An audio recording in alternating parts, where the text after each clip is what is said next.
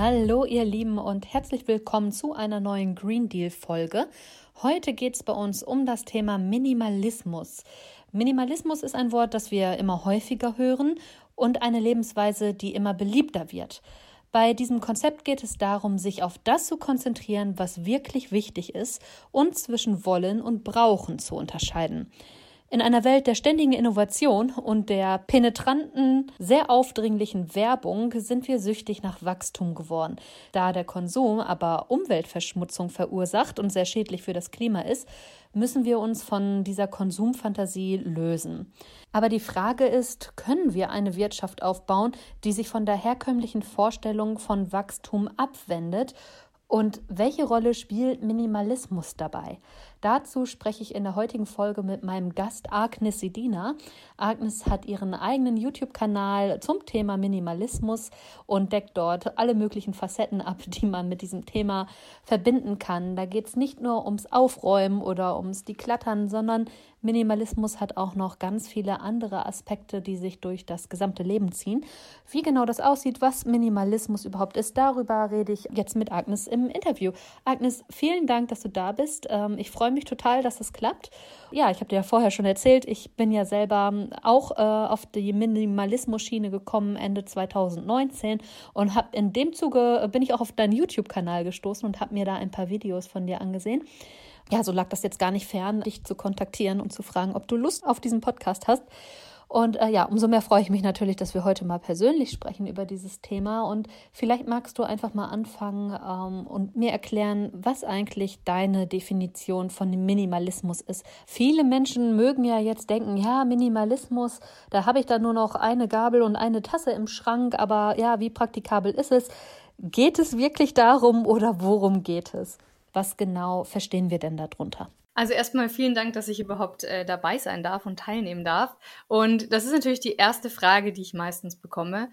Und das Spannende am Minimalismus ist, dass jeder für sich selbst so eine kleine eigene Definition hat.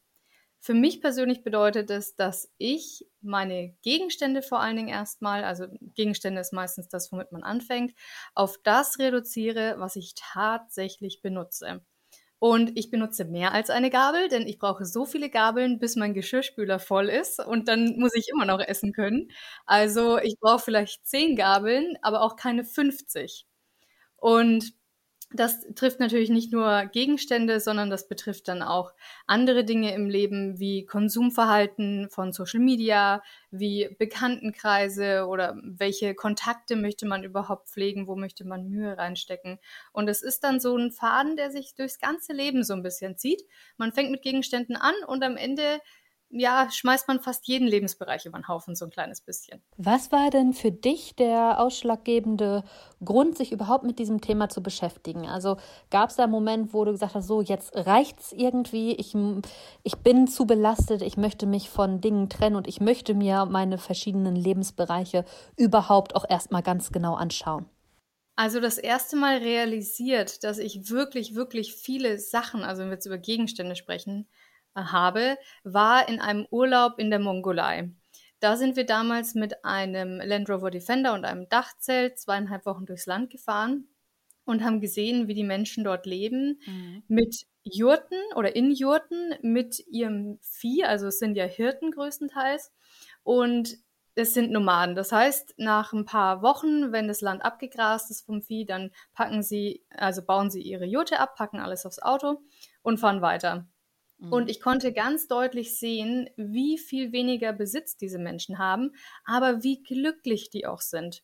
Und da habe ich das erste Mal hinterfragt, ob ich diese ganzen Sachen, die ich in der Wohnung habe, eigentlich wirklich brauche. Und dann ging eigentlich so ein Strudel los. Man stolpert über YouTube-Videos, dann kauft man sich mal ein Buch, hört mal einen Podcast. Und man muss ja dazu sagen, dass Aussortieren wirklich auch so ein bisschen süchtig macht. Zumindest macht es super viel Spaß, den meisten Leuten. Und so kam eben eins zum anderen. Und inzwischen würde ich mich tatsächlich als Vollblut-Minimalistin bezeichnen. Mhm. Womit hast du dann angefangen? Ich habe angefangen mit dem Kleiderschrank, weil das der Bereich in meiner Wohnung war, wo am meisten rein und raus ist. Ich habe vorher auch schon immer viel aussortiert, aber nicht so viel. Aber ich habe gleichzeitig auch immer sehr, sehr viele neue Sachen dazu gekauft. Also ich hatte eine sehr hohe Fluktuation in meinen Klamotten. Und ich habe dann auch mal probiert, dieses Kaufen zu unterlassen und mit den Sachen zu arbeiten, die ich schon habe. Und das war echt eine richtig, richtig schwere Herausforderung für mich am Anfang, auch das kaufen zu lassen. Ja, gerade bei dem Thema Fast Fashion, wo man ja auch weiß, dass man die Sachen nicht angemessen recyceln kann und wo man äh, ja schon denkt, dass ein Teil, das dann die zweite Wäsche überlebt hat, ja eigentlich als hochwertig anzusehen ist, ja, was es ja. natürlich nicht ist. Ähm, da spielt ja auch sehr viel Greenwashing mit rein, dass eben von den Unternehmen versprochen wird, hey, bringt uns die Sachen zurück, sie können recycelt werden. In Wahrheit können sie nicht recycelt werden. Ja ähm, da spielt ja auch immer mehr dann die Frage mit rein, was machen wir eigentlich mit diesem Planeten? Also was tun wir eigentlich äh, dieser ja. Erde auch äh, mit diesem Verhalten an? Ähm, waren das dann auch Gedanken, die dann kamen? Weil ich denke mal, früher oder später, wenn man sich auch mit dem Thema Minimalismus beschäftigt, sind das auch die Fragen und mit Gründe auch da noch weiter mitzumachen und sich weitere Lebensbereiche vorzunehmen. Wie war das äh, bei dir? Ich denke mal, da sind solche Gedanken dann auch relativ äh, zeitnah irgendwann dann aufgekommen? Ja, also ich bin ja auch damals schon YouTuberin gewesen und ich habe es eigentlich fast als Teil meines Jobs in Anführungszeichen, obwohl es damals noch nicht mein Job war, angesehen, dass ich immer wieder neue Sachen präsentiere auf meinem Kanal und dass mhm. mein Kanal auch davon lebt. Also viel Klamotten, aber auch Kosmetik. Und ich habe mir damals schon gedacht, irgendwie muss das anders funktionieren. Das fühlt sich nicht richtig an und man hat ja im Hinterkopf, man weiß ja, es ist schlecht für die Umwelt, aber man verdrängt es so ein bisschen und man denkt sich auch so ein bisschen, naja, aber diese ein, zwei Sachen, die ich da immer habe.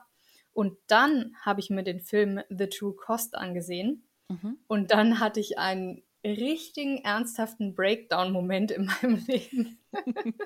ich habe diesen Film gesehen und da werden ja auch ich weiß nicht, ob du den Film gesehen hast, aber da werden ja, ja auch YouTube-Holz. Genau, was, was genau passiert denn in The True Cost? Genau, also in diesem Film, der glaube ich auch kostenlos im Internet äh, verfügbar ist, ist eine Dokumentation über die Herstellung von Fast Fashion oder allgemein mhm. von Kleidung und welche Umweltschäden diese Herstellung von Kleidung verursacht und auch der Müll hinterher und wodurch dieses Konsumverhalten eben angetrieben wird. Und da wird beispielsweise eben auch ein Fashion Hall von YouTubern gezeigt.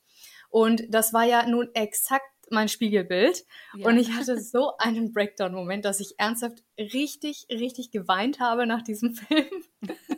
Und ich hatte so ein unfassbar schlechtes Gewissen. Und nach diesem Film konnte ich einfach nicht mehr so weitermachen. Ich habe dann zwar immer noch Sachen gekauft, aber ich habe immer versucht, diese Schraube runterzudrehen, langsamer zu drehen, dieses ständige Rein und Raus von Klamotten. Es hat ein bisschen gedauert, man kann schlecht sein Konsumverhalten von heute auf morgen umstellen, aber ich hatte dieses Ziel vor Augen und im Laufe der Zeit habe ich es dann auch geschafft, mein Konsumverhalten wirklich ernsthaft runterzuschrauben. Mhm. Und ähm, dann ging es ja äh, noch weiter mit den anderen Bereichen. Also der Kleiderschrank war Punkt 1. Ich gehe mal davon aus, dann ging es weiter durch die Wohnung, ging weiter mit Gegenständen, aber da hört es ja nicht auf. Ähm, wie hat sich das denn auf, aufs persönliche Leben ausgewirkt? Also so auf dein Umfeld, auf Freundschaften, auf Social Media Verhalten, auf diese Dinge? Ja, also zum einen Social Media habe ich gemerkt, dass ich vor allen Dingen auch Leuten folge, die Konsum bewerben. Und das wollte ich dann auch nicht weiter unterstützen. Also zum einen wollte ich nicht getriggert werden in dieses Kaufverhalten und zum anderen wollte ich auch diesen Influencern, also für dieses Konsumverhalten keinen Nährboden mehr geben, indem ich da Likes für verteile. Habe dann eben ganz, ganz vielen Leuten entfolgt, obwohl ich die vielleicht persönlich super gerne mag, aber ich habe einfach keinen Platz mehr gesehen in meinem Leben für diese Art von Content. Im Freundeskreis hat es gar nicht so viel geändert, außer dass ich so lose Freundschaften eigentlich, ja, ich habe aufgehört, Mühe reinzustecken, mhm. weil da auch nicht mehr wirklich was zurückkam. Also ich habe nicht mehr wirklich den Zweck gesehen. Was habe ich davon? Was hat die andere Person vielleicht auch davon? Von diesem immer mal wieder losen Kontakt, aber im Endeffekt entstehen daraus keine schönen Erinnerungen oder keine tollen Erlebnisse oder keine Weiterentwicklungen auf persönlicher Ebene. Mhm. Und äh, nach und nach habe ich dann natürlich das gesamte Rauschen in meiner Wohnung ähm, ja, aussortiert. Also ich bin von Zimmer zu Zimmer gegangen, auch in der Küche. Super viele Sachen sind rausgeflogen. Es ist auch so, wenn man die erste eigene Wohnung hat, kriegt man super viele Sachen geschenkt, was ja auch total lieb ist und was ja auch teilweise richtig ist und wichtig ist. Manche Leute sind ja darauf angewiesen, wenn sie zum Beispiel zum Studieren wegziehen, dass sie auch ähm, Geschenke bekommen, weil sie einfach noch nicht die Finanzen haben, um sich einzurichten.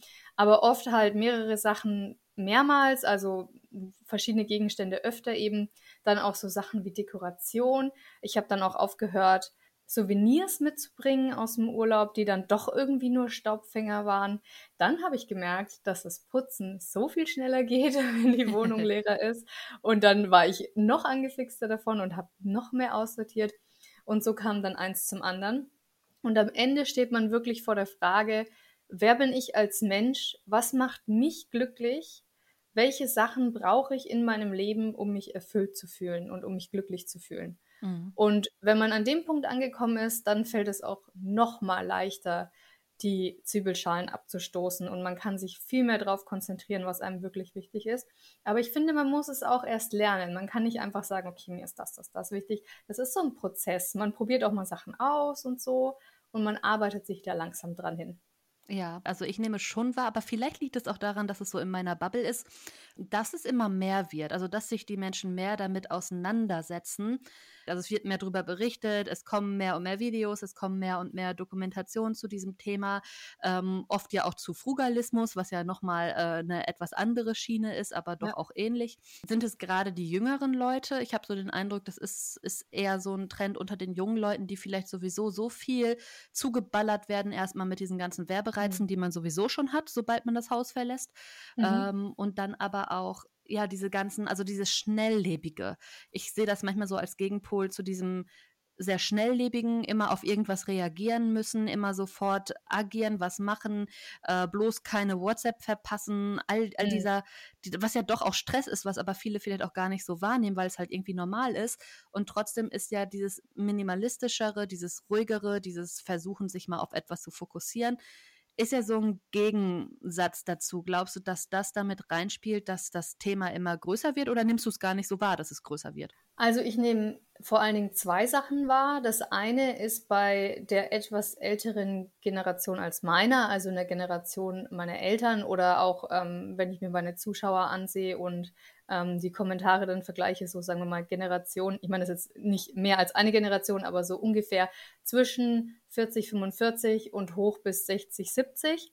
In, in dieser Altersspanne sehe ich ganz klar eine Entwicklung hin zu mehr Umweltbewusstsein und zu einem bewussteren Konsum, vor allen Dingen auch von Plastik und Fleisch oder Essen mhm. generell. Also mhm. da sehe ich eine Entwicklung in meinem Umfeld hin zu mehr lokalen Lebensmitteln, weniger Fleischkonsum, weniger in Plastik verpackte Sachen und weniger Schnickschnack. Das ist das, was ich in dieser sehr groß gefassten Alterssparte so sehe in meinem Umfeld. Und bei den Jüngeren, also meine Generation und alles zwischen, sagen wir mal, unter 40, unter 30 bis hin in, zum jugendlichen Alter, da sehe ich in meinem Umfeld oder auch ähm, durch meinen YouTube-Kanal eine ganz starke Entwicklung hin zum Thema Achtsamkeit auch. Mhm. Also mhm die emotionale Achtsamkeit, das ruhige Leben, Slow Living, dann ähm, Work-Life-Balance, was ja schon fast ein Schimpfwort ist, aber halt nicht mehr, das Karriere ist nicht mehr Nummer eins, Geld ist nicht Nummer eins. Klar, viele arbeiten hin zum Frugalismus, aber nicht mit dem Ziel, eine teure Villa und ein Jetski und, und ein tolles Auto zu haben, sondern freie Verfügung über die eigene Zeit. Mhm. Ähm, ge genug Geld, um die Welt bereisen zu können, langsam bereisen zu können, unter anderem auch mit dem Zug oder als Backpacker ähm, oder per, ähm, wie heißt das, per Tramping. Mhm, mhm. und eben weg von dieser schnelllebigen Big City Life Einstellung, höher, weiter, schneller, weg von den Luxusautos und sowas. Ja.